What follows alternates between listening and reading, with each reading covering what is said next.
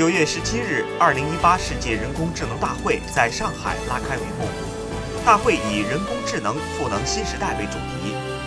来自近四十个国家和地区的专家学者、企业家等，围绕人工智能技术前沿、产业趋势和热点问题开展对话交流。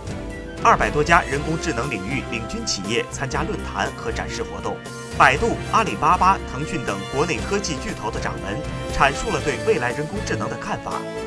大会还提供了人工智能在教育、健康、金融服务等七个领域的最新应用，观众可以亲身体验最前沿的人工智能生活。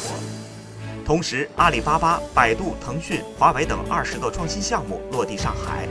将为上海人工智能发展构筑战略优势，为提升城市能级和核心竞争力提供强有力支撑。